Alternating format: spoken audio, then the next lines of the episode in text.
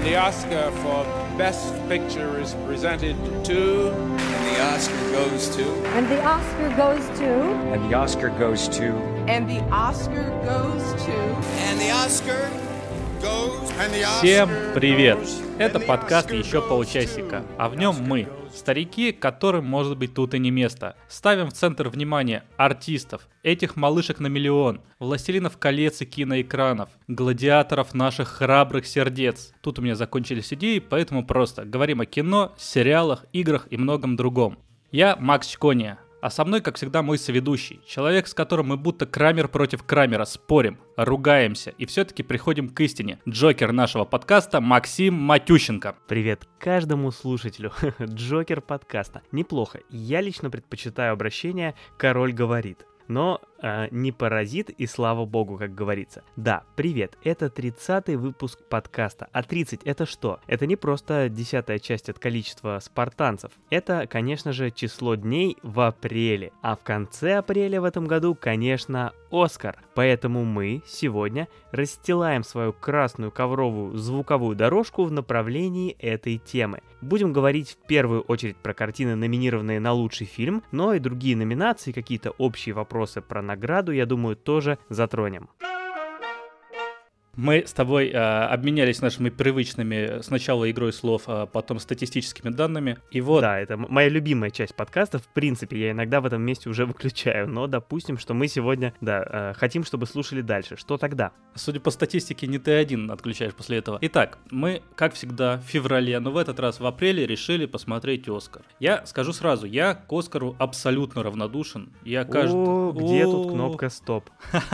А, и понимаешь, как бы я я смотрю фильмы Оскарные, я смотрю Оскарные фильмы, но при этом я абсолютно равнодушен к Оскару. Я э, с уважением отношусь к некоторым другим, се- э, например, сериальным э, Ну, еще премиям. бы что от да. тебя ожидать. Но при этом, а, знаешь, что меня больше всего в Оскаре бесит? Больше всего, заметь, Вот, да, больше, больше всего. всего, То есть больше это всего. не единственное. Причин много. Но вот что мне не нравится, то что это не сам Оскар, а то, что этот Оскар каждый год обвиняют в ангажированности и о том, что он всегда в повестке. Ты э, зайди в любой комментарий на кинопоиске или на каком-нибудь Мгм, другом сайте мгм. про кино, который у нас, наверное, есть. Которых целых э, четыре.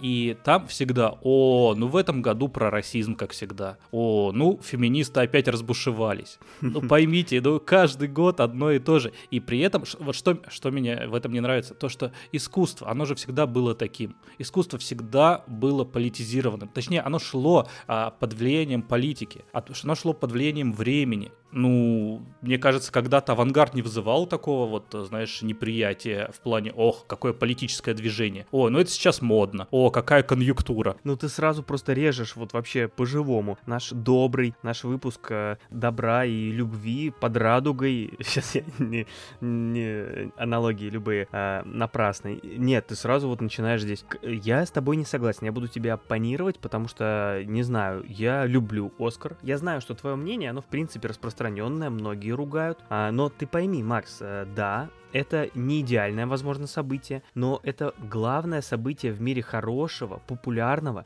не авторского кино. Есть люди, которые просто любят кино, ну вот как я, например. Ну что им делать? Есть люди, которые любят музыку, у них есть золотой граммофон, да, чтобы на что-то равняться. Люди, которые любят сериалы, они равняются на ежегодный э, пост в канале Макс и сериалы 31 декабря, который подводит итоги года. А людям, которые любят кино, причем, ну, есть, конечно, да, уважаемые фестивали, на которых сложное, авторское, глубокое фестивальное кино, это тоже хорошо. Но есть люди, которые любят обычное кино для широких масс. Что же им делать? Вот они смотрят, ну, кинотавр, естественно, и Оскар.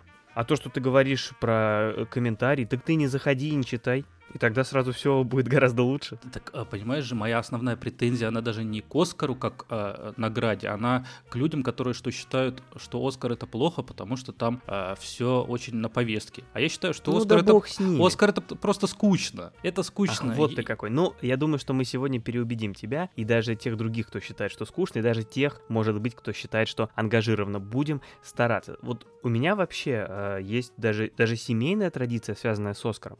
Мы с женой каждый год смотрим все фильмы, номинированные на лучший фильм. У нас такая как гонка, вот когда в январе обычно объявляют номинантов, мы сразу ставим себе вот такую вот цель и э, спешим их смотреть. Ну вот год с какого? С 2015 года, вот уже 7 лет мы каждый год смотрим всех. Ну, кстати, раньше это было бы легче, потому что до 2005 года номинировали только 5 фильмов, а потом стало резко больше, вот 7, 8, 10 в какие-то годы. Ну вот последние годы 9, 8, 9, 8, вот опять 8. И э, каждый год есть какие-то любимые фильмы. Я вот так в назывном порядке просто перечислю несколько.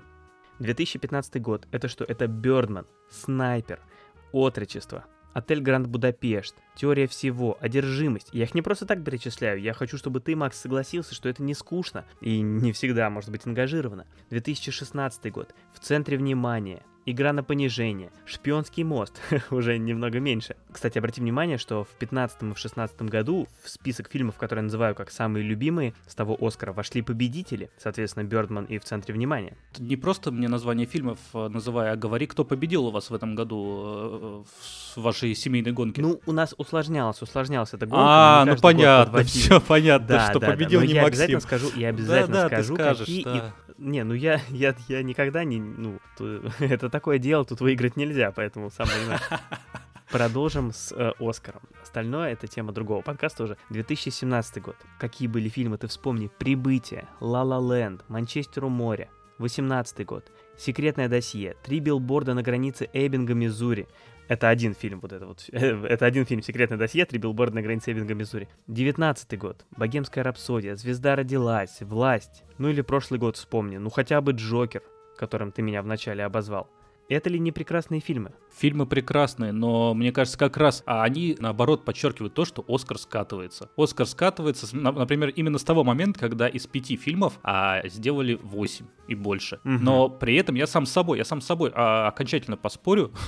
я сам с собой здесь поспорю. Моя любимая часть подкаста, да, Макс спорит сам с собой. э, множественные умы Билли Миллигана. А смотри, если этот Оскар, который вот мы сейчас будем с тобой обсуждать, сократить с 8 фильмов до 5, то он э, станет сразу лучше. Потому что в нем Хорошо, я есть- думаю, что мы попробуем даже с пассажиры. тобой в конце. Пассажиры. Это в каком году был этот фильм? Я помню этот фильм, когда он был номинирован. Кстати, в прежние годы в номинанты попадали и в победители, в том числе фильмы, которые мы обласкали вниманием и в своем подкасте. «Касабланка», которой мы посвятили целый выпуск. Лучший фильм 44 года. «Гражданин Кейн», тоже целый выпуск получил. Был номинирован в 42-м, правда, проиграл. «Доктор Стрэнджлав», вот э, недавно совсем вспоминали в выпуске про черные комедии, номинирован в 65-м. Ну и, чтобы э, было красивое число, 4. «Изгоняющий дьявола», который мы обсуждали в нашем хэллоуиновском марафоне ужасов, номинирован в 1974 году. Ты мне лучше скажи, а вот из тех фильмов, которые мы сегодня будем обсуждать, там есть хоть один, который э, лет через 50 в каком-нибудь подкасте будут говорить о нем, вот посвятив целый выпуск. Итак, здравствуйте, а мы сегодня о Иуде и Черном Мессии. Или, о, привет-привет, у нас Минари. Мир так меняется, что, конечно, могут целые подкасты посвящать этим картинам через 50 лет. Ну, мы с тобой, я думаю, сами сможем быть этому свидетелями, если будем э, за собой следить. Ну, давай к этому году уже. Ты меня все к нему подводишь, давай к нему. В этом году церемония будет 25 апреля, совсем уже скоро. Ежегодный обед номинантов проходит 15 апреля, уже состоялся. Я думаю, что тебя просто это, эта часть интересует. Моя любимая, да. Да, да, обед 15 апреля. С 15 по 20, то есть сразу после обеда голосование. То есть наш подкаст еще может повлиять на то, кому э, Спилберг отдаст свой голос. Ну и 25-го сама церемония. Причем тут очень сложно с форматом. Вроде как до последнего заявляют, что все будет оффлайн, что люди соберутся, увидят друг друга, э, откроют бумажные конверты. Но вот непонятно. Может быть что-то отменится, переменится, может что-то комбинированное будет в нескольких местах будут. Мы следим за развитием событий и будем писать про это в наших, кстати, э, в наших со- соцсетях. Э, Приходите, и там будут все новости. Но вот прямо сейчас непонятное до конца такое подвешенное состояние. И мы тоже с Максимом подвешены, потому что не знаем, то ли нам собираться на вечер, то ли будем просто Да, сидеть да, дома. да, да. И просто подвешены, потому что удобнее подкаст вести, когда ты вот э, на потолке висишь. И давай, наконец, пойдем по номинантам этого Оскара. И начнем, конечно, с номинации сам, да и закончим просто с небольшими отступлениями, с номинации «Лучший фильм». И э, в этом году номинированы Суд над Чикагской семеркой.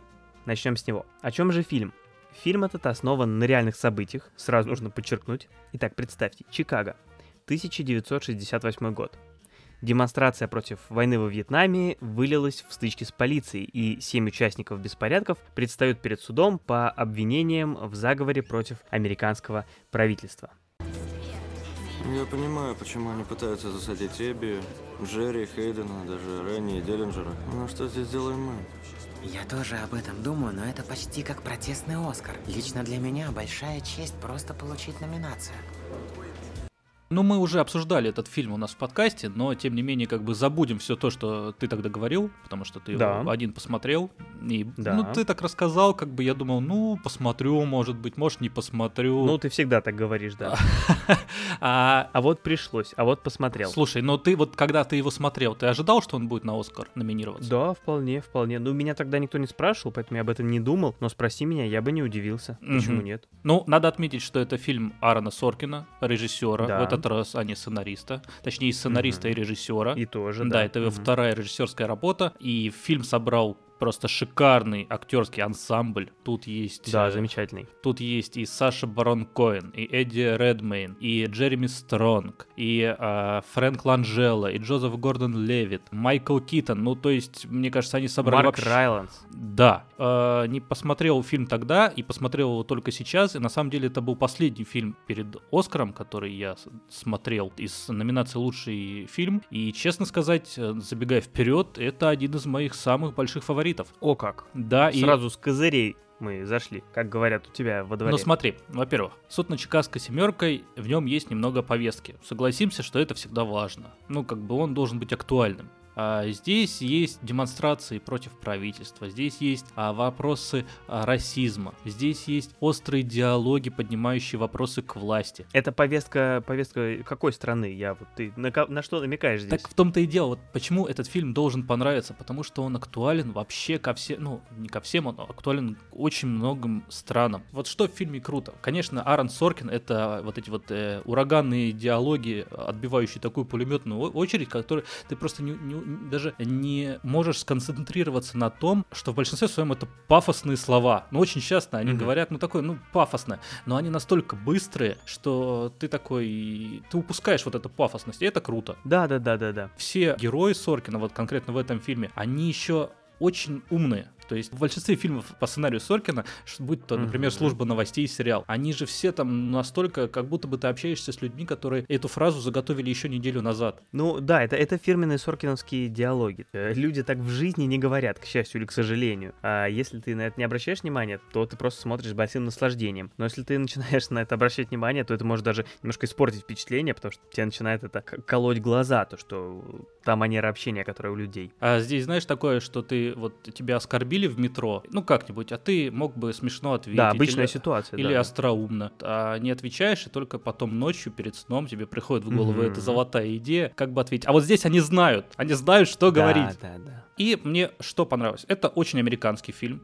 Я не знаю, насколько это, насколько четко здесь э, прописана история. На самом деле это не очень интересно даже, потому что ты поражаешься просто, во-первых, разнообразию персонажей, которые очень актуальны были тогда и актуальны сейчас. Тут есть и такие клоунские, как э, Эбби Хаффман, э, персонаж э, Барона Коэна, и, пер- Естественно. да, и персонаж Эдди Редмейна серьезный. Он говорит прям, он в, в суде говорит, что мы здесь собрались, а чтобы показать серьезность. И как раз там через пару кадров Эбби Хаффман и Джерри Рубин снимают э, одежду, а у них там судейская мантия. Или там они приходят в судейской мантии на суд. Но это Да, же круто. забавно, вот забавно. Я тебе пересказал просто кусок фильма. ну, Вдруг ты забыл, ты же когда его смотрел? Перед Новым годом еще. Ну, в районе, да, да. Там уже все смешалось, что перед, что после сразу. Ты вообще любишь судебные драмы? Да, хороший, хороший жанр. Я не такой, конечно, ну, знаток этого вопроса, профессионал, как ты, но даже мне с моим неглубоким опытом интересно. И хороший жанр, и вообще я бы этот фильм рекомендовал всем, в принципе, любителям вот судебных драм, потому что это такой вот хороший, интересный фильм про судебный процесс в Америке, правда. Ну, почему бы нет? Когда ты смотришь американский суд, представляешь, э, российский суд, это без обвинений российского суда, и про то, что ну, ты думаешь, ну слушайте, ну какие, что за аргументы, они что там реально спорят. А мне кажется, российский суд состоит больше из того, что ты подал бумаги до начала, потом тебе подали бумаги посередине, и как бы вот этот вот круговорот бумаг, он э, составляет суд. В природе, да. Не, ну, а представь, можно тоже снять судебную драму про российский суд, и там будет именно вот то, что ты говоришь. Первую треть фильма будут давать бумаги в одну сторону, потом в другую сторону. Ну, я думаю, что найдет свою аудиторию. Ты думаешь, что суд на Чикагской семеркой вообще имеет шансы на победу? А, я думаю, что имеет. Да, имеет, имеет. А, а, хорошо. А, а насколько бы ты оценил? Он относится к твоим фаворитам? Смотри, э, давай так. Я сегодня буду, в принципе, говорить про свои личные предпочтения. Да. Я не буду пытаться прогнозировать, это, наверное, задача каких-то других э, экспертов. Я не буду пытаться предугадать, кто победит. Я буду говорить про то, что понравилось мне. Тут, может быть, есть какая-то объективная часть, что я надеюсь, что мне понравилось то, что действительно неплохой фильм, но есть субъективная какая-то часть точно. Скажем так, я в этом году суд над Чикагской семеркой, наверное, в топ-3 бы поместил. Не скажу пока на какое место, не, чтобы ну зачем не спорить? было. Да, то ну сейчас, как? зачем в а самом начале. Сейчас все да, услышат да. и сразу Но отвалится у нас прослушивание. Точно один из моих личных фаворитов этого года. Ладно, я резюмирую тем, что, скорее всего, я буду болеть за суд над Чикагской семеркой, потому что это тот фильм, который можно посмотреть вообще всем. Mm-hmm. Он настолько понятный. Да, у нас там Всем, будет... кто подписан на Netflix. Чтобы было интересно, сегодня мы попросили наших знакомых авторов кинематографических телеграм-каналов и подкастов поделиться прогнозами на лучший фильм. Но мы не покажем их вам все сразу, целиком, как бы не так. Мы будем, как настоящие а, шантажисты, включать по одному фрагменту до тех пор, пока вы не расскажете про наш подкаст всем своим друзьям, как мы уже давно сделали. Итак, а, первый прогноз. А, Макс, от кого же? И с нами первым своим мнением поделился Артем Ремезов, автор телеграм-канала про кино Ремезора. Йоу, ребята, привет. Я рад, что вы нашли местечко в своем подкасте для меня. Собственно, очень быстренько и по делу хочу сказать, что делать прогнозы относительно выбора академиков дело неблагодарное. В свое время мы это поняли. Уже, э, наверное, скажу от себя, что для меня главным фаворитом является «Земля кочевников», наверное, потому что она мне больше всего понравилась из всех, кто номинирован, хотя я не видел еще «Минари», тот же самый. Мне кажется, что именно этот фильм заберет, потому что Хлоя Джао относительно новый человек в индустрии, для нее это как мне кажется, большой полноценный дебют киношный. Мне кажется, за это должны отблагодарить. И слишком много хвалебных отзывов получил фильм, слишком много внимания, слишком много наград от локальных американских институтов кинокритики. Поэтому здесь мне кажется, что я думаю, скорее всего, этот фильм и выиграет. Но если мы... Мы все-таки говорим про академиков, поэтому я позволю себе и другой вариант развития событий, в котором главный приз за лучший фильм собирает суд над Чикагской семеркой Арна Соркина, потому что все-таки он э, в повестке довольно серьезно. Это реально хороший фильм. Соркина очень любят в Штатах, Соркина очень любят академики. Тема хорошая, которая поднимается в фильме, вот то, как э, обращаются с людьми, как на них смотрят, как к ним относятся, тем более в, внутри такой серьезной штуки, как политика, общественный строй. Поэтому мне кажется, что если не земля кочевников, то, в принципе, в теории может выиграть суд над Чикагской семеркой. Вот это, наверное, два фильма, которые, по идее, мне кажется, возьмут верх в категории лучший фильм на грядущем Оскаре. Как-то так. Спасибо, ребята. Не уходите, продолжайте слушать подкаст, э, потому что его делают реально крутые люди.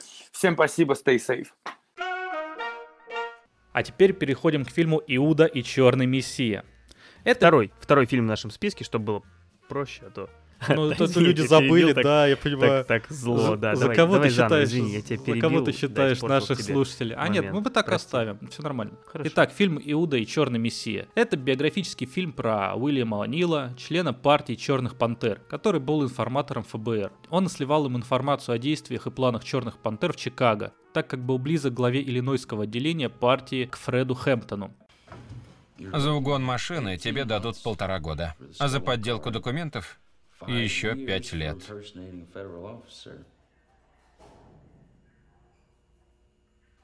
Но шанс на свободу есть.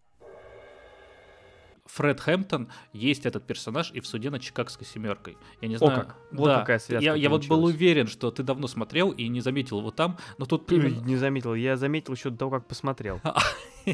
что Фред Хэмптон это, ну вот лидер Черных Пантер, а, именно Чикаго, и там Чикагская семерка, а, Да. и он приходит в суд и поддерживает. Я когда смотрел семерку, я сразу в в этом моменте думаю, о, про это будет фильм Иуда и Черный Мессия.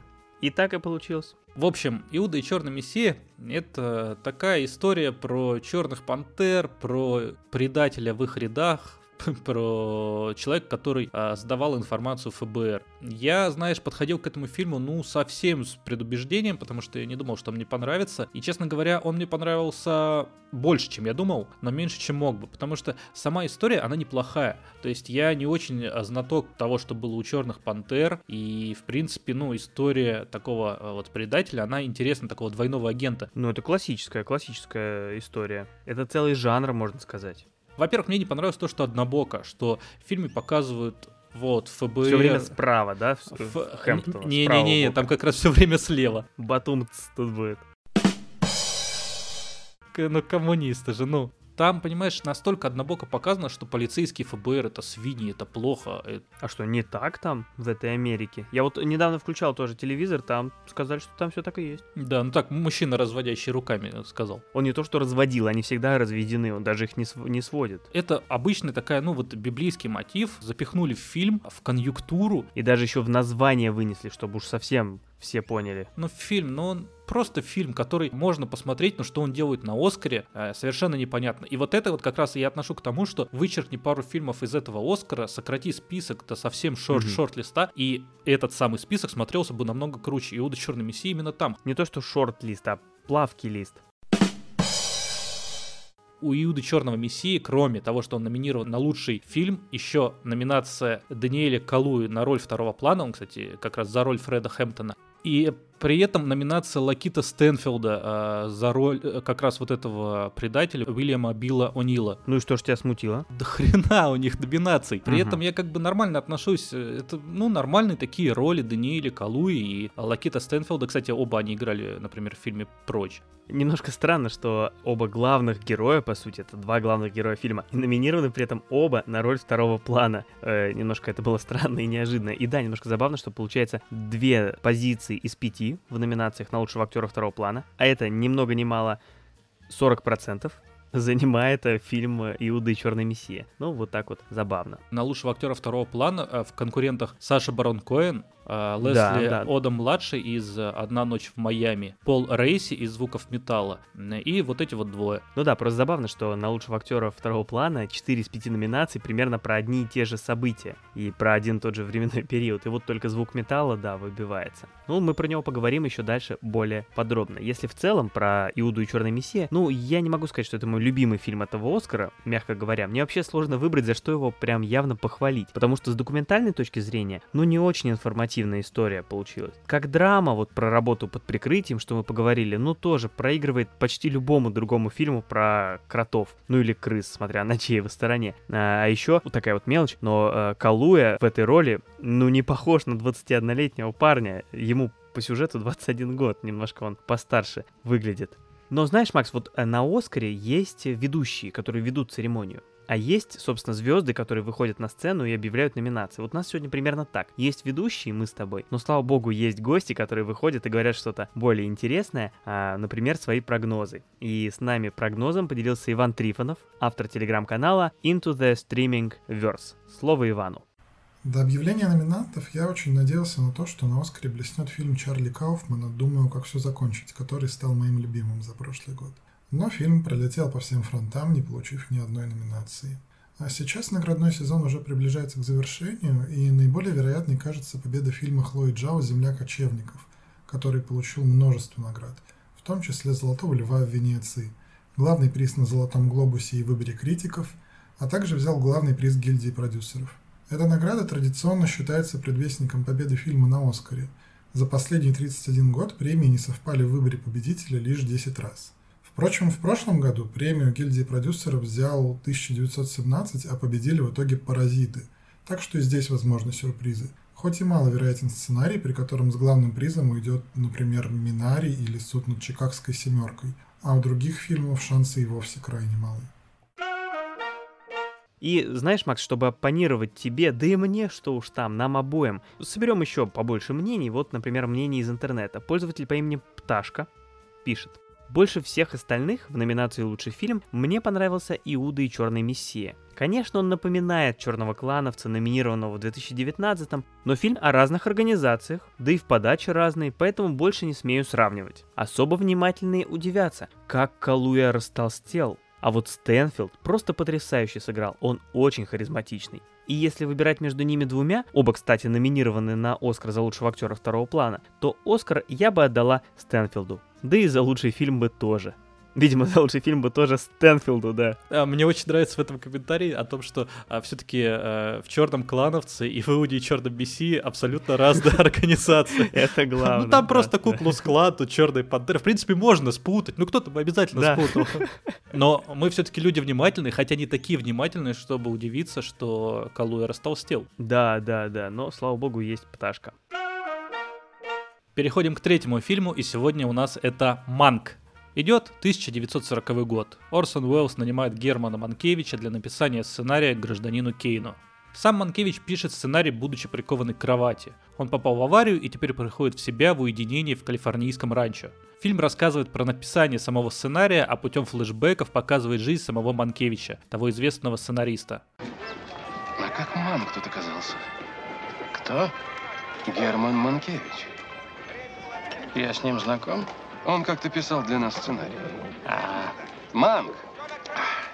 Как ты думаешь, потому что я знаю, что ты смотрел «Гражданина Кейна», нужно ли смотреть «Манка» и легко ли смотреть «Манка», не смотря «Гражданина Кейна»? «Манка» тяжело смотреть даже смотря «Гражданина Кейна». В этом фильме, ну, буду так уж грубо говорить, вообще ничего не понятно, если не знать контекст. И даже если знать, если ты до этого не то, что смотрел «Гражданина Кейна», а делал про него выпуск подкаста и готовился, как мы с тобой, то все равно даже сложно схватывать происходящее. Надо очень много запоминать, запоминать имен, но то, что его трудно смотреть, просто ты понимаешь, ты смотришь фильм, ты э, можешь упускать некоторые моменты, они не так сказываются на фильме, но у него очень крутая структура. Финчер, режиссер фильма, э, он знаешь, вот а, мне понравилось, в начале а, дает такие маленькие флешбеки, такие маленькие зарисовки, не очень понятные. Кидаю тебя в сцену из жизни Генра, Германа Манкевича, и поначалу совершенно нет понимания, зачем вот именно эта сцена показана. Потом сцены становятся все больше и больше, они становятся все глубже, и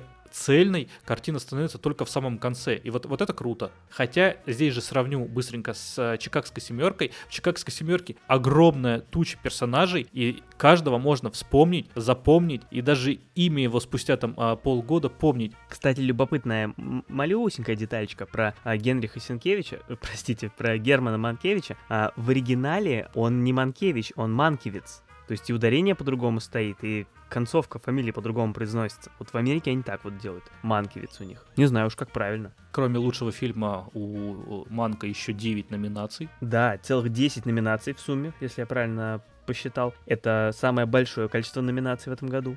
И фильм номинирован лучший фильм, лучший режиссер, лучший актер, лучшая актриса второго плана, лучшая музыка к фильму, лучший звук, лучшая операторская работа, лучший художник-постановщик, лучший дизайн костюмов, лучший грим и прически. Вот это да, и все это один фильм «Титаник».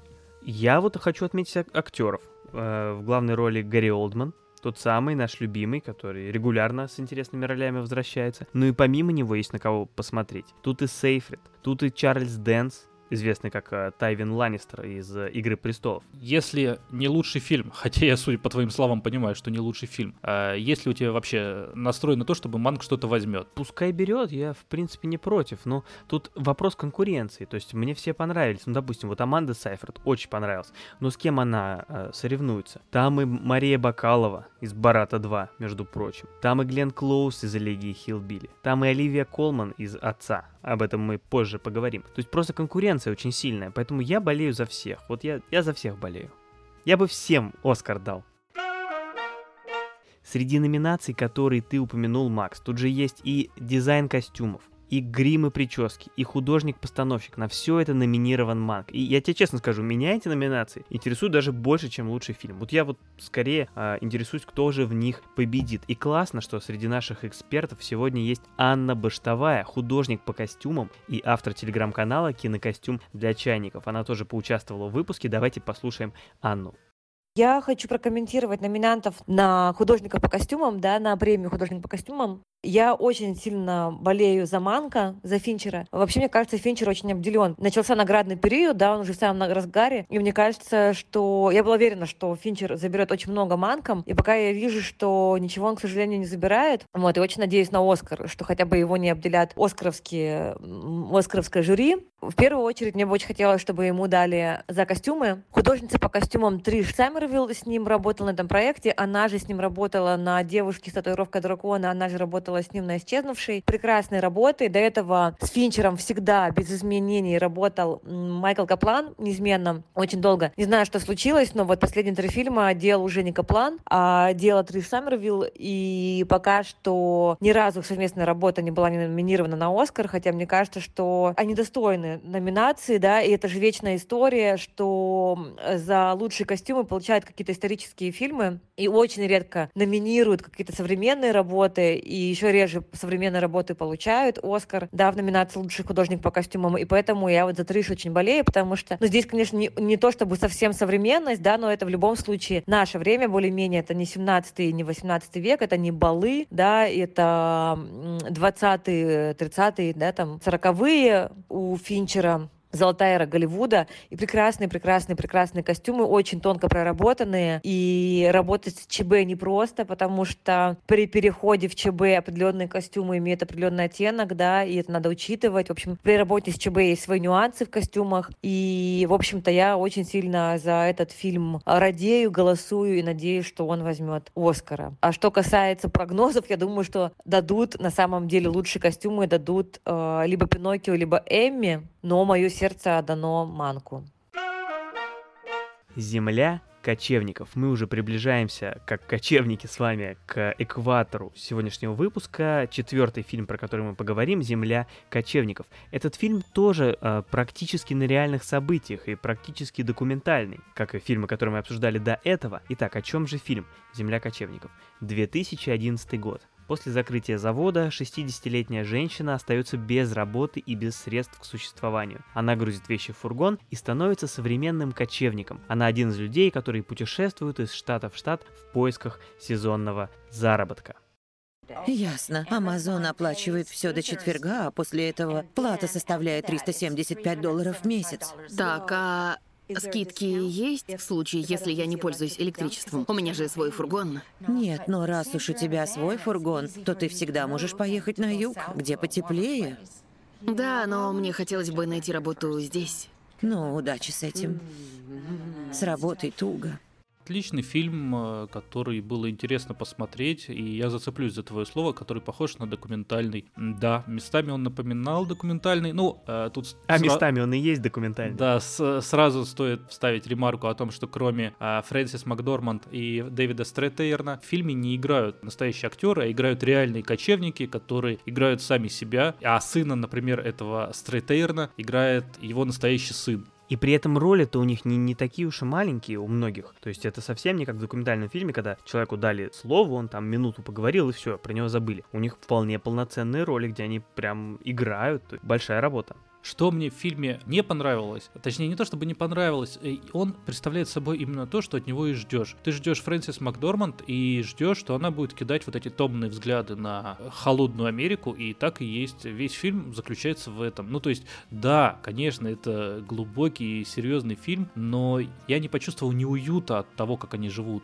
Знаешь, не было такого, что... Нет, вполне уютно все показано, хочется даже сорваться. Нет депрессивности, нет понимания того, что ну, это тяжело тяжелая все-таки жизнь, что человеку приходится постоянно перемещаться, нет стабильности, нет какого-то а, взгляда в будущее, но может быть в этом есть изюминка какая-то, но мне вот не хватило, вот знаешь, такой чуть-чуть, чуть-чуть жесткости э, в этом фильме. А тебе не захотелось, Макс, все бросить, прыгнуть в фургон и вперед А, захотелось, захотелось. Именно поэтому ты сейчас в фургоне, да? Да, вот еще момент скажу, что роу, э, это роуд-муви, но при этом в этом роуд-муви э, дом героев, он постоянно как бы э, в этой самой дороге. О чем они, по сути, и говорят в Как фильме. у улитки. Если бы был бы роуд- роуд-муви про улитку, то он был бы... Да, я ждал от похож. тебя какой-нибудь хлесткой метафоры, и, в принципе, Да, и, и да, во- в и принципе, вот я она. рад, что дождался именно этой.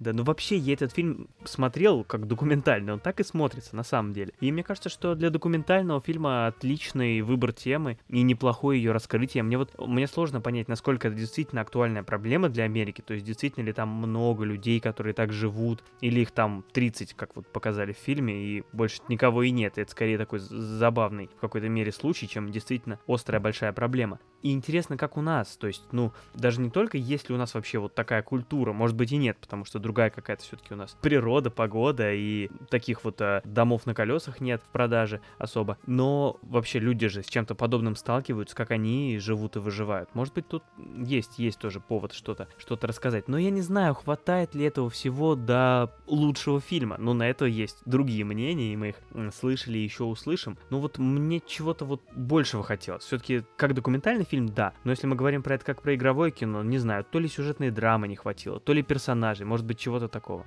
Но что все мы да мы? Давай послушаем чье-то еще мнение. Например, мнение Катерины Фламель, которая э, ведет телеграм-канал Cinemarticle и которая любит фильм «Земля кочевников». Давай послушаем, что она расскажет про свои прогнозы относительно Оскара.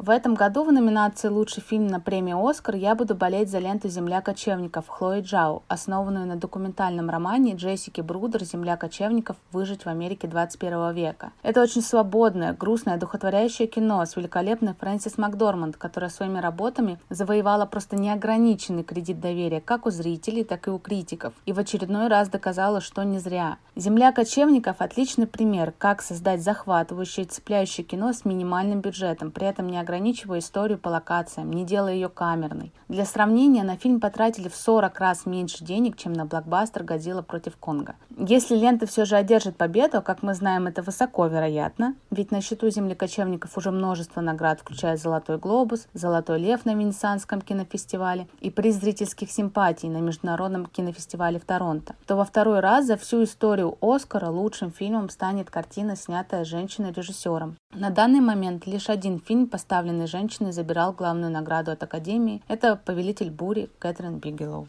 Вот мы с тобой распинались, распинались, а Катерина просто раздавила нас сразу своим... Как улиточку. Восхищением. Да, как... Да, да. Следующий фильм у нас уже за границей экватора «Минари». Это фильм про корейскую семью, которая переезжает в американскую глубинку, где отец, глава семейства, хочет построить ферму с корейскими овощами на продажу. А чтобы приглядывать за детьми, пока родители трудятся, приезжает их бабушка. 우리 여기 있다가 망할 거야. 캘리포니아에 가서 우리 둘이 일하면 급이 다 갚을 수 있어. 거기서 죽을 때까지 감별만 하게 될 거라고. 애들을 위해서라도 한 번 더 생각해 볼 수 있잖아. 애들도 한 번쯤 아빠가 뭔가 해내는 거 봐야 될 거 아니야. Такой вот фильм о американской мечте, но с корейским оттенком. Слушай, ну я как э, человек, э, любящий садоводство, фильм мне очень нравился. Я так болел за отца все время, я так переживал за его овощи. Было не да, так важно все да, я остальное. тоже смотрел на это, как вот на фильм про процесс, про проект, про результат. Мне тоже было просто интересно. Я бы вот вообще хотел, чтобы мне просто показали фильм, как вот человек начал с ничего, потом он постепенно вот вырастил, вот показал все, вот просто, чтобы мне все вот это показали, можно даже документальный. Мне было бы достаточно. Включи какой-нибудь канал TLC или Домашний сад, там же постоянно про это Да, показывают. или Дача ТВ. А, ну у тебя есть спутниковая, я Моя смотрю. Да, фазенда. да, да, да, да, да, да. Тарелочку повесился. Да, ну это отдельный пакет надо брать для этих каналов. Угу. Целлофановый. Действительно добрый, хороший фильм. Я такие люблю. Они классные. Ну, мне он кажется просто хороший, такой добрый фильм. И я смотрел его с удовольствием. Что мне в нем понравилось, это то, что в нем нет антигероев. Ну вот реально, там все, по сути, это хорошие персонажи. Просто, ну, у некоторых есть там свои небольшие, ну, назовем это заскоки, ну, просто вот, ну, как в жизни, как в жизни. Да, мы же с тобой люди семейные. Тут есть отец, который гонится за своей мечтой, но при этом забивает на интересы семьи. Есть... А, Или забывает. Он как бы мотивирует э, то, что он хочет э, построить вот эту ферму, сделать Мгм, огород и все прибыльным на благо своей семьи. Но здесь все равно остается, что чуть-чуть есть в этом эгоизм. Да, да, да. да, Бросает все, чтобы сделать именно это, а это ему интересно. Ну, то есть, как бы это все понятно. А, и есть мать, которая, например, она вроде бы поддерживает мужа, но при этом э, она же ничего не делает в этом саду, Мгм. на этой ферме. То есть, а, она Мгм. все время говорит о том, что, ну, там, они спорят, ругаются, что, может быть, надо там заняться чем-то другим, но при этом а, поддержки от нее вообще никакой нет. Может быть, это тоже не так э, неправильно, но в этом есть такой небольшой вот э, нюанс. И есть бабушка, бабушка, которая нравится всем, которая чтит э, корейские традиции. Это вообще удивительный персонаж, мне кажется. При этом ты знаешь, вот ты сказал, что нет антагонистов, но их все время ждешь. То есть ты все время ждешь, что вот сейчас будет что-то не так. Вот сейчас там этот человек окажется предателем, а этот вот не то, не так. Но в итоге все хорошие. Ну, как в принципе и, и в жизни, может быть, тоже, да, в какой-то мере так. Особенно мне понравилась сцена, а, даже не сцена, а роль, которую играет церковь, потому что там это не спойлер, это просто небольшая часть там, сюжета, что когда главные герои приходят э, в церковь, когда, ну, решают приобщиться к местной общине людей, ждешь от церкви подвоха как раз. Сколько бы фильмов ты не смотрел, ты всегда, когда герои приходят в церковь, корейская семья для общества, которое еще, ну, не очень много корейцев видела. Еще и после войны. Да, еще и после войны. Это вторая половина 20 века. Да, там 80-е. Да, и ты ждешь э, какого-нибудь жесткого э, такого э, расизма. Да, тем более где-то в глубинке. Да, но нет, это церковь, она играет здесь роль той церкви, какой и должна быть. Это неожиданно. Вообще, я на этот фильм смотрел как два в одном. С одной стороны, как я уже сказал, это фильм-проект про то, как кто-то делает что-то, и просто интересно смотреть, как он это делает и что получается. И одновременно это большой фильм про семью. Про отношения внутри семьи, отношения мужа и жены, отношения детей, родителей, бабушек, всех друг с другом. Каждую из этих историй мы видели, в принципе, уже много раз. Причем даже иногда, может быть, лучше рассказанную, но за счет вот этого их сочетания, да еще и приправленного, как морковка, корейским колоритом, получается, мне кажется, очень аппетитное кино. Но вопрос, главное ли это блюдо этого Оскара? О, как ты завернул. Кроме этого же у Минари есть еще и несколько других номинаций. Например, как А раз ну-ка. номинация на женскую роль второго плана, которую как раз Да. получила бабушка. И, и персонаж очень интересный, такой, в принципе, неожиданный, да, когда она приезжает, ты, ну, чего угодно ждешь, но, наверное, не такого. И роль замечательная. Я, мы уже упоминали с тобой актрис второго плана, видишь, как они нас сегодня волнуют, даже больше, возможно, чем актрисы первого, хотя о них тоже стоит поговорить. Так что там высокая конкуренция, и кто бы ни победил, я буду рад, в том числе особо буду рад за Юн Йо Джон. Так зовут эту актрису. Я при этом выделяю именно э, лучшую актрису второго плана, хотя в фильме есть номинации на лучшего актера Стивена Яна. И вот здесь вот у меня такой вопрос. Почему, например, в «Иуде и черном мессии» номинации на лучшего актера второго плана у Даниэля Калуи и Лакита Стэнфилда, а у э, Стивена Яна номинации на лучший актер, хотя, мне кажется, они занимают приблизительно одну долю экранного времени, хотя Стивен Ян даже может быть и меньшую. Да меньше, меньше. Мне кажется, во вторую половину фильма его вообще почти не видно. Я согласен, это довольно странно и удивительно. И, ну, про лучшего актера пока может быть рано говорить, потому что а, мы поговорили про Гарри Олдмана и вот а, Стивена Яна, а еще троих актеров это пока такие неоткрытые персонажи, у нас только силуэты видны, мы еще до них не дошли. Поэтому, может быть, итоги подводить не будем. Но да, а, я согласен, что в принципе можно было еще кого-то добавить вместо кого-то в эту номинацию, вместо Стивена Яна, например. А как ты думаешь, а сыграет ли против Минари тот факт, что в прошлом году выиграл э, другой корейский фильм? э? Вот, а, ты просто украл мой вопрос сейчас. Да, я видел твой хотел тебя блокнот спросить- и... Да, да, я хотел тебя спросить то же самое. Как же так? То есть, во-первых, вообще, почему так? Почему второй год подряд на лучший фильм а, а, корейский? Ну, кстати, на самом деле, а, Минари это не такой корейский фильм, это все-таки американский фильм про э, корейцев, но просто там корейские актеры и много говорят на корейском языке, поэтому, в принципе, он воспринимается как корейский фильм. Почему второй год подряд корейский фильм так э, высоко? Этот вопрос задает ру- руководитель а, Академии киноискусств а, в Америке. И то есть действительно, что ли, кино, корейское кино сейчас на таком подъеме, или это совпадение, и повлияет ли это как-то на шансы фильма? Нет ли у них там квот, что э, второй год подряд корейцам не даем? И я начну со второго вопроса. Я думаю, что квоты есть. Такие, скорее, ментальные. есть везде. Ментальные квоты, да. Ментальные что- квоты. Отличное название, кстати, для фильма. Да, и для подкаста. Для подкаста любое название отличное. Я думаю, что Минари не возьмет э, лучший фильм, потому что он просто не тянет с этими конкурентами. А вот мы когда обсуждали «Паразитов» с тобой год назад, причем, э, кстати, «Оскар» — это в какой-то мере крестный отец нашего подкаста, потому что пилотный выпуск, который не вышел, мы для себя его записывали, мы делали как раз про «Оскар» год назад, и никто его не услышал и никогда не услышит. Но мы тогда говорили про «Паразитов» в том числе, и ты говорил, что в «Паразитах» такая вот э, восточная манера игры, немножко такая с преувеличением, актерство такое, не- непривычное нашему европейскому глазу. Вот в «Минаре» было то же самое, или это вполне западный фильм? Тут все-таки, например, тот же Стивен Ян это а- американизированный человек, это Да, да, э, американский актер, э, хорошо знакомый по ходе- ходячим мертвецам. Каждый раз, когда ты говоришь Стивен Янг, я думаю, что ты сейчас скажешь Стивен Кинг. Я, кстати, тоже так думаю, просто я вовремя, вовремя передумываю. А ты иногда и говоришь, мы просто это вырежем потом, и никто не узнает. Давай, мы сходимся с тобой, что Минари, или я один на этом схожу, что Минари навряд ли возьмет лучший фильм. Опять же, я говорю, мне сложно тут э, делать прогнозы, и я не хочу. Ну, ладно, хорошо, если ты меня вынуждаешь к этому, принуждаешь. Я не думаю, что Минари возьмет лучший фильм, я не буду за него очень сильно болеть. Не буду, нет. Неплохое кино, но не, не лучший фильм. Хорошо, ладно, я думаю, в этом месте можно послушать, что говорит, например, кинокритик Максим Ершов, который пишет в Кино ТВ, Кинопоиске, в Колте и еще куча разных изданий про кино. Итак, э, Максим. Всем привет. Боюсь, что в этом году интриги особой на Оскаре нет. Я очень сильно удивлюсь, если победит не «Земля кочевников», фильм, который уже забрал «Золотой глобус», и по всем прогнозам это главный фаворит на Оскар. Я думаю, что Хлоя Джао заодно заберет и лучшего режиссера. Лично мой фаворит «Суд над Чикагской семеркой», но, наверное, фильм в лучшем случае можно назвать «Темной лошадкой». Честно говоря, мне кажется, мало шансов на какие-то награды у Манка, особенно в основных категориях, хотя, как мы знаем, это лидер по номинациям.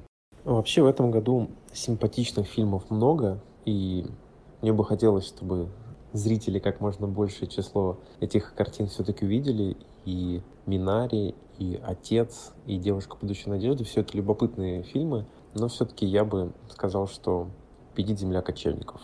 Э, Мне кажется, что фильм интересный, но назвать его каким-то прорывным я бы не рискнул, и мне кажется, просто это такое, знаете, коллективное мнение в этом году, и критическое, и общественное, то есть картина очень попадает и в дух времени, и немножко в конъюнктуру, но в таком хорошем смысле этого слова, и, скорее всего, вариантов нет. А как ты знаешь, любой Максим — это друг нашего подкаста. Да, да, да, замечательный комментарий и замечательное имя. Фильм номер 6. Не по порядку, а по порядку. Точнее, по порядку, но не по порядку. Это девушка, подающая надежды. О чем же фильм? Кассандра, в прошлом студент-медик, сейчас ей 30, она живет с родителями и работает почему-то в кофейне, а не в клинике. А мне хочется именно по-американски сказать клиника, а не больница, например. Кассандра втайне от близких по вечерам посещает бары, где притворяется пьяной и охотится на мужчин, которые сами охотятся на беззащитных женщин. Но делает она это не просто так, а в память о событиях студенческих лет. Моя квартира в паре кварталов отсюда. Не хотите выпить бокальчик перед сном? Мы тут совсем рядом, выпьем с вами по пиву. Ладно, отвезите нас, пожалуйста, на Редли Драйв 242. Тут недалеко.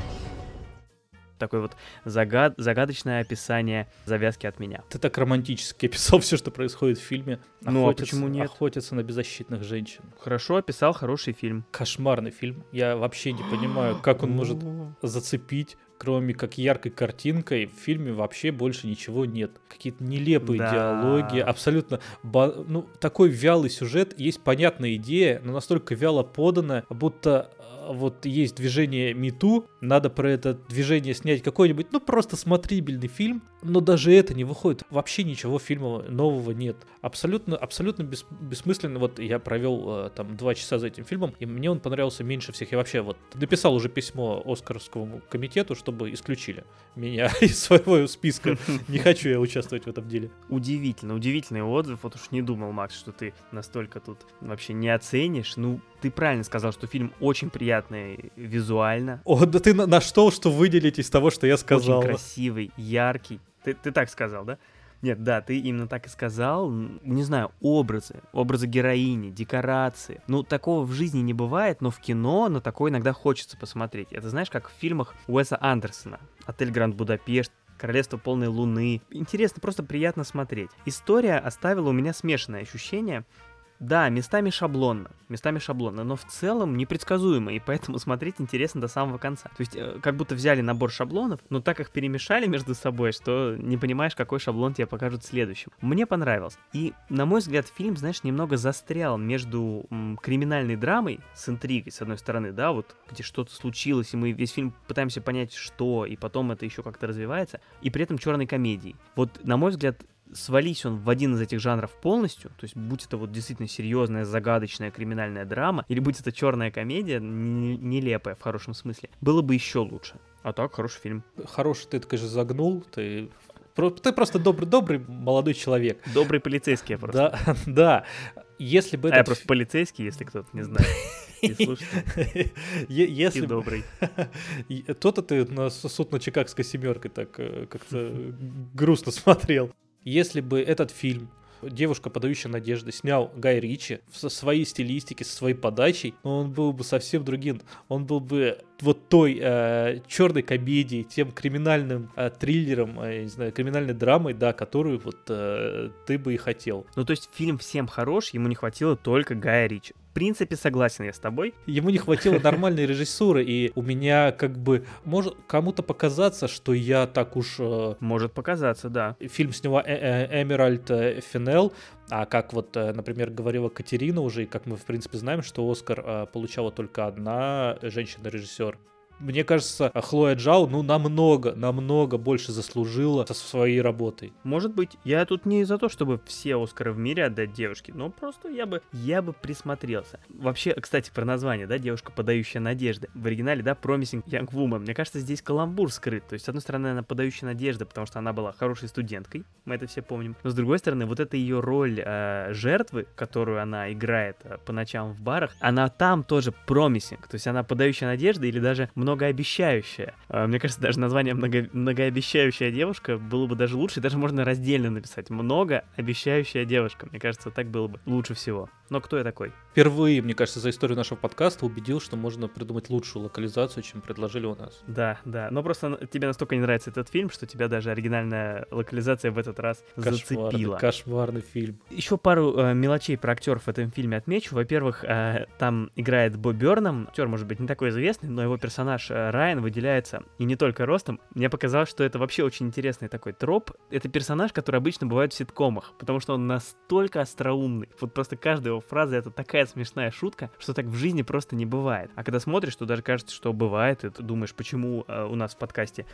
так же. И во-вторых, в фильме снимается Сэм Ричардсон, э, мы его знаем по роли в э, вице-президенте в сериале VIP, и у него такой же образ, тоже было его классно тут увидеть. Просто как вот приятно, вот э, на улице встретил старого знакомого, это же так часто бывает, так и здесь в фильме встретил неожиданно любимого актера приятно. Но что все я да я? Давай послушаем мнение из интернета. Вот, например, Коби 008 Коби 008 с вот тут девушка на аватарке пишет Кэрри Маллиган. Возможно, кстати, это сама Кэрри Маллиган на аватарке, может, это она пишет, я не знаю. Аватарка мелкая, не видно. Коби 008 пишет Кэрри Маллиган шикарная актриса. Именно она получит Оскар. И 10 дизлайков этого комментария. На что и отвечает Павел Переверзензев. Перевезен... Перевезензев. Павел Перевезензев, у которого на аватарке э, логотип футбольного клуба ЦСКА, отвечает «Вы издеваетесь? Ужасный фильм и ужасная роль». И тоже получил 4 дизлайка почему-то. Видимо, от Коби и еще, еще три раза от нее же. На что Коби ему отвечает «Абсолютно серьезно. Прекрасный фильм и выдающаяся роль» и еще 4 дизлайка. Такая вот прекрасная дискуссия. Война дизлайков. Или вот Джеффри пишет. Рад номинациям девушки, подающей надежды. Отличный фильм с шикарной Маллиган, классным саундтреком и правильным жизненным посылом. Побольше бы в реальной жизни таких принципиальных девушек, как главная героиня.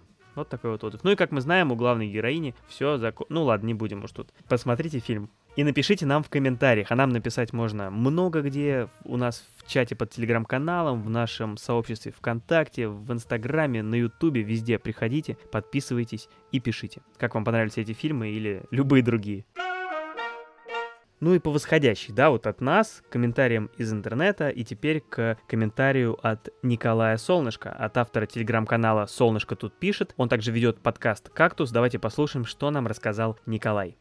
Привет, я Коля из подкаста «Кактус», и мне кажется, что в номинации «Лучший фильм» э, на «Оскаре» 2021 года победит «Земля кочевников». А, но эти догадки, они основаны только на том, что обычно главный приз берет самый награждаемый фильм ранее. У нас э, в этот раз собралась такая разномастная компания, в которой есть несколько картин, которые как бы проходят не очень заметно, такие как «Звук металла», например, да, или фильм «Отец». То есть их уже, конечно, многие смотрели, но какого-то большого шума не было. Это, мне кажется, что «Земля кочевников» победит. А если бы выбирал я, то я посмотрел 5 из 8 фильмов. В конце концов, для меня и победа Манка, и победа Земли кочевников, и даже победа фильма э, «Девушка, подающая надежды», они будут одинаково, одинаково радостны, потому что это все хорошие фильмы. То есть здесь нет какого-то э, какого такого а, кандидата, от которого меня бы бомбило. ну, разве что, разве что Иуда и Черный Мессия, но а, этот фильм я не смотрел, я сомневаюсь, что мне понравится, потому что он очень э, отдает Спайком Ли, а Черный клановец я считаю одним из худших фильмов. Э, вот. Но я, честно говоря, не думаю, что этот фильм победит, просто, просто потому что а, слишком у него сильные соперники. Вот, посмотрим, как будет. Ну вот, теперь можно понять, э, кому нравится этот фильм. Ты, Коля, Коби 008 и Джеффри. И теперь точно можно понять, откуда взялись эти четыре дизлайка у Павла. Предпоследний фильм на сегодня – это «Звук металла». Рубин – барабанщик в панк-метал группе, который неожиданно теряет слух. Он отправляется в уединенный лагерь для глухих, чтобы учиться жить без слуха. Но при этом продолжает мечтать об операции, которая вернет ему этот слух, но на эту операцию у него нет денег. Сейчас тебе лучше остаться с нами, Рубен. Выучить язык жестов, нащупать почву под ногами. Что скажешь? План хороший, но у нас маловато денег. Ну вот ты, да, сейчас рассказал, о чем фильм, без спойлеров рассказал, но при этом, а вот я я вообще, когда знаю, что мне надо посмотреть какой-то фильм, я стараюсь о нем ничего не читать, чтобы вот просто с чистого листа смотреть, зная только название. И, кстати, все фильмы сегодня номинированы, я их смотрел даже не читая, о чем они. И в этом случае тоже. И понимаешь, я смотрю звуки металла, еще увидел обложку, думаю, ну сейчас, видимо, фильм про музыку будет. Мюзикл. Серьезно, я думал, что это будет мюзикл. Я никак не ожидал, что фильм про то, про что он. И когда он начинается, я такой, вау, да. Тут стоит порадоваться, что суд над Чикагской семеркой тебя хотя бы не обманул. Да, там я там примерно я ожидал, что будет. Да, ну слушай, звук металла потрясающий фильм по мне, и мне он очень понравился. А, шикарная роль Риза Ахмеда. Я его впервые увидел а, в фильме Стрингер. Но вот, например, в сериале Однажды ночью, а, это мини-сериал, он там играет очень похожего персонажа именно своей потерянностью. То есть здесь Рубин, вот этот барабанщик, он теряет слух, большой жизненный удар. В сериале Однажды ночью он вдруг оказывается обвинен обвиненным преступления в убийстве, и непонятно, совершал он его или не, не совершал, и при этом сам герой не знает этого. И у них очень похожие эмоции от этого. То есть вот это вот большой шок, который случился просто за ночь. Рубин проснулся без слуха, а там э, главный герой проснулся с мертвой девушкой. Да, замечательный фильм. Задумка вроде бы простая, но при этом такая свежая. Я не могу вспомнить фильм, в котором было бы что-то сильно похожее. Сам сюжет интересный, напряжение колоссальное. Актеры шикарные, две актерских номинации, помимо Риза Ахмета, еще и Пол Раджи. Много идей сразу этот фильм поднимает, и про зависимость в самых разных смыслах, и про принятие ситуации в жизни, про отрицание, про любовь. Не знаю, замечательный фильм. Еще несколько номинаций он получил за лучший звук, за лучший монтаж звука, что неудивительно, потому что этот фильм, конечно, надо слушать. Он пытается передать то, что, ну, невозможно передать, потому что, ну, невозможно сравнить. Что вообще ощущает человек, который теряет слух, поэтому он держит напряжение во всех смыслах весь фильм. Круто, что фильм а, про музыканта, по сути, ассоциируется не с музыкой, а с глухим таким гулом и тишиной. То есть, в принципе, в фильме вот он музыкант, он барабанщик, но в фильме нет музыки совершенно. Вот это вот пугающая тишина, пугающая вот это вот жужжание человека, лишившегося слуха. А теперь своим прогнозом на лучший фильм поделится Кирилл, кинокритик, автор телеграм-канала Кенгуру. Это старый друг нашего подкаста, который уже даже приходил к нам в выпуск. Если вы его слушали, это был десятый выпуск, где мы обсуждали карантинные сериалы. Если вы его не слушаете, то послушайте обязательно, потому что выпуск получился хорошим. А, итак, Кирилл. Номинации на премию «Оскар» по итогам этого странного ковидного 2020 года распределились предсказуемо. Как предсказуем и главный фаворит номинации «Лучший фильм», который будет давить авторитетом уже полученных премий и безупречной критикой. Но поскольку мне «Земля кочевников» понравилась чуть меньше, чем еще десяток фильмов прошлого года, ставить на нее я не буду. Большие шансы получить награду у пронзительной драмы «Отец», «Добрейшего Миннери» или у почти идеального Манка. К слову, главная интрига премии гораздо проще мне кажется. Получит ли Финчер Оскара после шести лет киномолчания или вновь демонстративно останется без оскаровского внимания? При всем уважении к Хлое Джао, лучший режиссер — это Финчер. Он им был и им останется. И, наконец, завершает сегодняшний марафон лучших фильмов фильм «Отец». Это история про пожилого, очень пожилого мужчину и его отношения с дочерью. Тоже уже не молодой, взрослой женщиной. А его дочь, она вот балансирует между заботой об отце и собственной жизнью. Ну, надо еще добавить сразу, пожалуй, что это не спойлер, потому что, в принципе, это основная движущая сила фильма, и это а, становится понятно там буквально в первые 10 минут, что фильм, он по сути о деменции то есть о состоянии, в которое уже вот впадает а, от своего возраста, от своей старости главный герой фильма. Ты? Да. Ты здесь живешь? Да. Ты живешь в моей квартире. Это просто невероятно. Что это за ерунда? На мой взгляд, этот фильм это простая, понятная и бытовая проблема, которая очень интересно показана. А как построен фильм? Он построен просто по-нолановски. Вот как мы с тобой обсуждали тоже в нашем 25-м выпуске про фильмы Нолана, что вот, например, в фильме «Мемента» мы можем, зритель может понять э, человека, который потерял память, как он вот воспринимает окружающее. Также и в этом фильме в какой-то мере можно э, примерить на себя состояние главного героя и почувствовать то, что он чувствует. Действительно очень необычная структура. Герои Энтони Хопкинс и Оливии Колман невероятные, невероятная работа актеров. Они оба номинированы за эти роли. Еще вот что хорошо в фильме нет вот этого давления, знаешь, на жалость, как бывает часто в таких э, драмах. Вот это мне понравилось, что это проблема, ее показали настолько буднично для одного пожилого человека, но при этом ну, не было а, а, ощущения, что у Энтони Хопкинса, он играет главную роль, что он давит э, на твою слезу, он хочет выбить из себя ее. Абсолютно верно, да. И, кстати, то же самое могу сказать про звук металла. Вообще, отец и звук металла, оба фильма про близкие многим людям проблемы в той или иной форме. Но в обоих случаях случаях нет ощущения вот этой эксплуатации зрителя, когда демонстрируют тебе страдания и тем самым выбивают жалость. Мне кажется, эту грань соблюсти очень сложно, но обоим фильмам это удалось. Ты, кстати, заметил, что э, в фильме героя Хопкинса зовут Энтони, и в один момент у него спрашивают э, дату рождения, он говорит э, свою реальную дату рождения 31 декабря 1937 года. Да, да, я, конечно, заметил, как его зовут, это было сложно не заметить. Про дату рождения я не знал, но любопытно. И любопытно, что Энтони Хопкинс родился 31 декабря. Как-то вот. Новый год у него, видимо, смазан каждый раз. А еще в фильме удивительно сделан э, визуал и очень круто сделан звук. Там постоянной темой звучит опера Бизе «Ловцы жемчуга» и ария Надира. Я буквально недавно где-то месяц назад, за месяц до отца, мы с женой посмотрели фильм «Филер» с Олегом Янковским. Это старый фильм, а, не скажу, что он чем-то особо примечателен, хотя мне понравился, но там все время играла музыка. Знаешь, она как-то так въелась в меня, что я ее долго напевал и потом забыл. И вот спустя месяц мы смотрим «Отца», и, и весь фильм звучит эта же самая музыка, только ну, в более полной версии, даже другая чуть-чуть версия, др- другим а, а, оркестром сыграна, и я не могу понять, где же я его слышу. Это был вот в первый раз, когда, знаешь, вот говорят, не мог уснуть, пока не вспомнил, и я действительно, я вот перед самым сном уже вспомнил, что филер, я прям такой филер с Олегом Янковским. Филер и да, вот как-то так у меня и произошло. Но э, за выбор звукового ряда особая, особая у меня благодарность э, авторам фильма, потому что ну, он настолько там подходит, настолько ассоциируется теперь у меня не только с Янковским, но еще и с Энтони Хопкинсом. Ну, прям классно.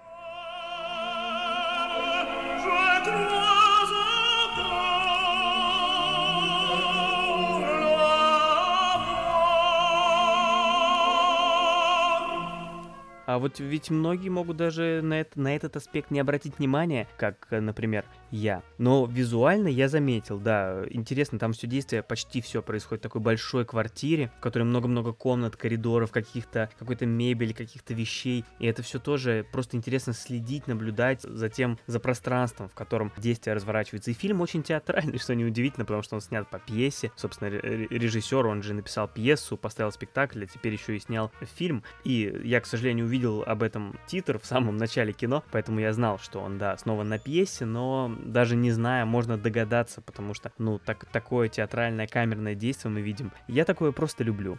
У тебя был страх вообще от происходящего? Ну, просто многие говорят, что как э, с, фильм как отец, как он страшно показывает деменцию.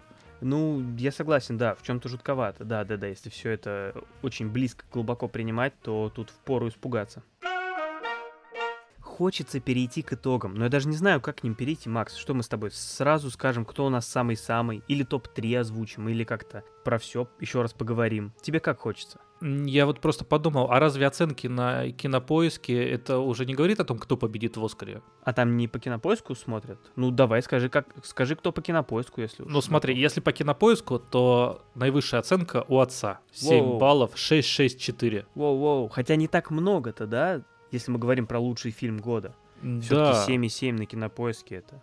Немногим, немногим выше нормы, да. Да. Ну, а последнее место на кинопоиске занимает Иуда и Черный Мессия 6319. Хотя, да, ну, знаешь, ну, плотно, плотно. Э, я поставил, кажется, завышенную оценку девушки, подающей надежду. Я исправлю и думаю, все, там все изменится в аутсайдерах Оскара. Потому что у нее всего 5 э, оценок, как мы знаем. 4 и вот твоя. Да, в тройку, кроме отца, по рейтингу на кинопоиске вошли суд над Чикагской семеркой и земля кочевников. А в твою, Макс, тройку кто вошел? Ну или, может быть, ты один назовешь, если тебе так некомфортно. Я не скрываю. Больше всего я буду рад э, победе суда над Чикагской семеркой. Но у меня в фаворитах отец и звук металла. Да, и нет в фаворитах у меня земли кочевника, которая есть у всех. Но это как бы мое обычное такое а, бытовое мнение, что мне просто uh-huh, вот суд uh-huh. над Чикагской семеркой понравился больше всех. Слушай, ну как не прискорбно об этом говорить, но наш состав тройки у нас с тобой совпал, к сожалению как бы мне не хотелось это признавать, но порядок немножко другой. Я суд над Чикагской семеркой оставил на третьем месте, на втором в моем личном списке звуки металла и на первом отец. Ну, ты, как всегда, Максим, ошибаешься. Так не будет.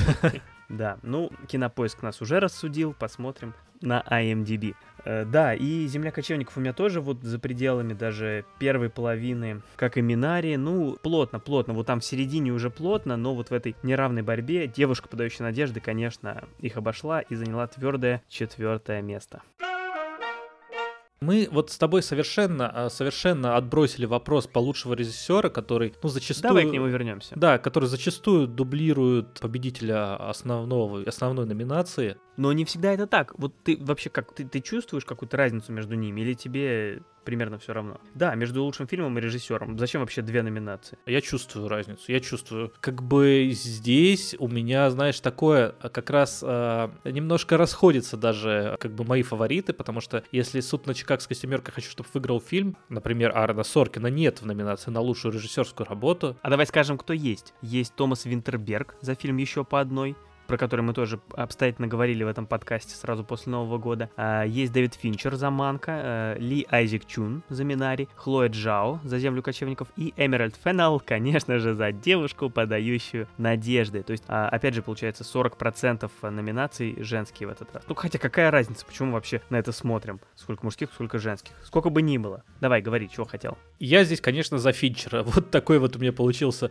немножко не феминистический настрой в, в этом Оскаре. А я не очень болею за землю кочевников и не очень болею за э, представителей женщин в номинации «Лучшая режиссерская работа», то просто потому что Финчер заслужил манком, а получить э, лучшую режиссерскую работу. Слушай, ну а лучший актер? Мы вот уже упомянули Олдмана и Яна, разблокировали после этого таких персонажей, как э, Риз Ахмед в «Звуках металла» и Энтони Хопкинс в «Отце». Пятый еще Чедвик Боузман, посмертно номинированный за свою последнюю работу за роль в фильме «Морейни. Мать блюза». Ты за кого? Точно не за Стивена Яна, потому что, ну, номинация на него, его, хотя мне он нравится, ну, какая-то, ну, совсем не к месту. Гэри Олдман, вот, по мне, тоже проигрывает Это не та роль Олдмена, которую, ну, мне кажется, заслуживает быть награжденной. А вот Риз Ахмед, Чедвик Боузман и Энтони Хопкинс, ну, по мне, они все равны. Хотя на первое место я поставлю все-таки Риза Ахмеда, как бы мне не понравились остальные двое. Э, Гэри Олдман, кстати, три года назад уже получил свой Оскар за лучшую мужскую роль, за роль Уинстона Черчилля в темных временах. Замечательный байопик, замечательная роль. Он мне, в принципе, понравился, но Ахмед, Боузман и Хопкинс понравились еще больше. Эти трое прям замечательные. А из них я выделил бы двоих. Это Боузман и Хопкинс. И мне сложно выбрать из них. И Боузман, ну, безо всяких скидок совершенно там, несмотря на то, что он, а, к сожалению, да, умер, но роль и без этого очень классная. Вот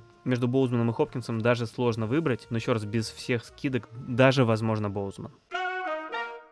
Про какие-то еще номинации будем поговорить? Ну, про какие номинации? Больше крутых номинаций нет, да. Ну что, мы лучшую актрису будем обсуждать, что ли?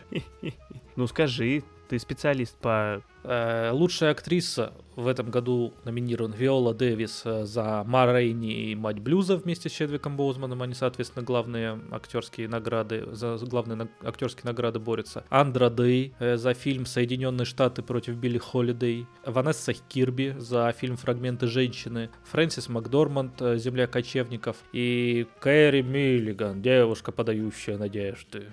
О, ну а ты за кого? У меня здесь, наверное, фавориты Виола Дэвис и Ванесса Кирби. Слушай, ну ты уже много поговорил про номинации актерские, я про другие поговорю. Например, «Душа», про которую мы говорили в прошлом выпуске, в 29-м, номинирована на лучший мультфильм. Но не все этому рады. Вот, например, «Киноманство 5792» пишет отзыв.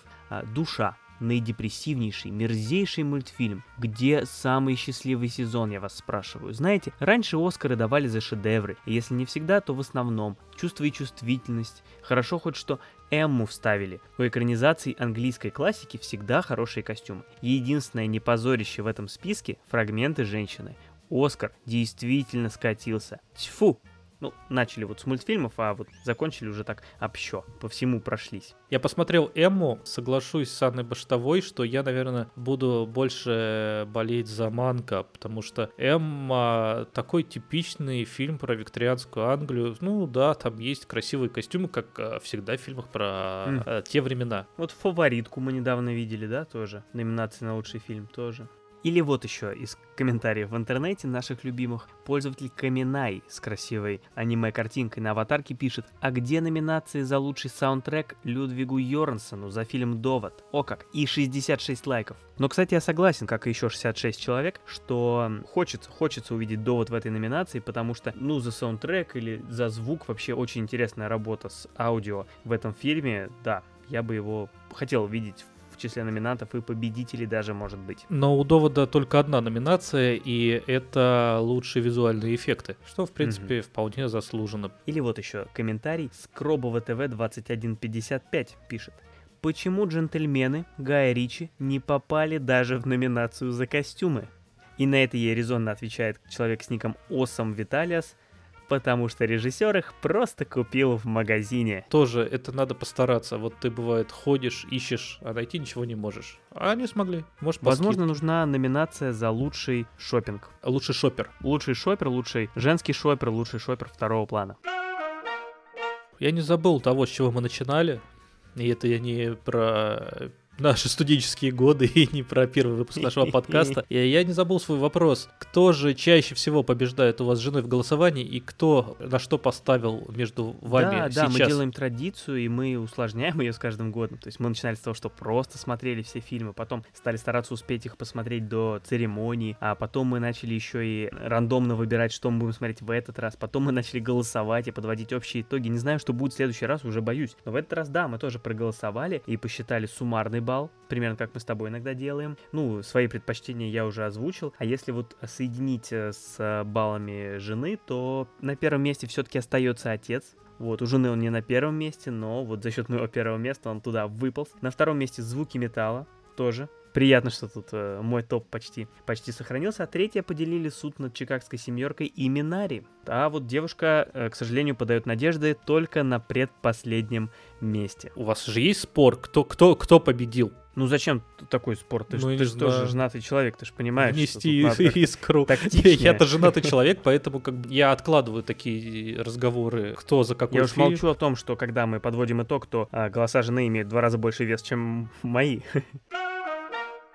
Но давай к этому огромному количеству оскаровских мнений, которые сегодня прозвучали, присовокупим еще одно. Мы в нашем телеграм-канале, приходите, кстати, там весело, провели опрос, где тоже спросили наших зрителей, за какой же фильм они будут болеть. И кто же победил.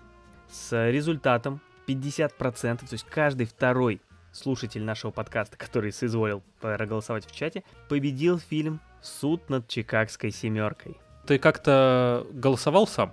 Ты Да. вообще подтасовывал результаты? Потому что я-то Да. я-то подтасовывал тоже. Ну, я тоже подтасовывал, как ты узнаешь, потому что второе место по результату голосования занял фильм «Отец». На третьем ему в спину дышит земля кочевников.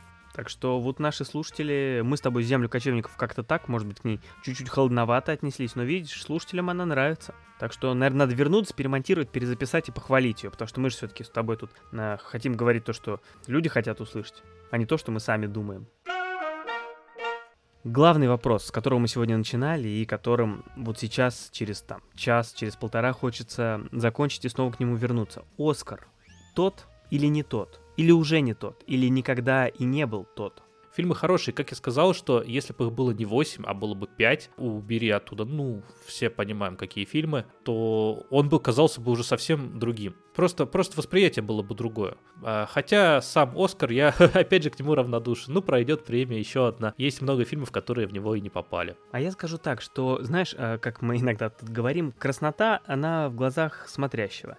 Тут все зависит от того, как вы сами к этому относитесь. Если вы хотите переживать из-за того, что Оскар там куда-то скатился, если вы хотите читать негативные комментарии в интернете, то, скорее всего, вы приятного опыта не получите. Но если вы к этому относитесь как поводу посмотреть на какие-то, возможно, хорошие фильмы, которые вы иначе бы не заметили, к поводу поучаствовать в какой-то веселой активности, чтобы все посмотреть, обсудить с друзьями, обсудить с любимыми подкастерами, э, рассказать им свои впечатления, проголосовать в какой-нибудь игре где-нибудь на сайте или в телеграм-канале. Если вы к этому так относитесь, то будет весело, и вы посмотрите фильмы, каким-то фильмам порадуетесь. Какие-то фильмы вам не понравятся, но вы их также весело обсудите и, может быть, а, чуть-чуть э, с разных сторон посмотрите на кинематограф. Поэтому просто надо правильно относиться к вещам, любить кино, любить подкасты. Смотрите кино, слушайте подкасты, пишите нам, ставьте лайки, рассказывайте про наше шоу своим друзьям. А встретимся через две недели. Пока каждому слушателю. The Oscar goes to. And the Oscar goes to. Gladiator. Kramer versus Kramer. For Lord of the Rings, The Return of the King. Crash. Annie Hall. The Departed. Rocky. Unforgiven. The French Connection. Argo. Titanic. Spotlight. A man grows deep. All the King's men. All about Eve. Around the world, maybe day. The King's Speech. Schindler's List. Twelve Years a Slave. A Beautiful Mind. And the Oscar goes to.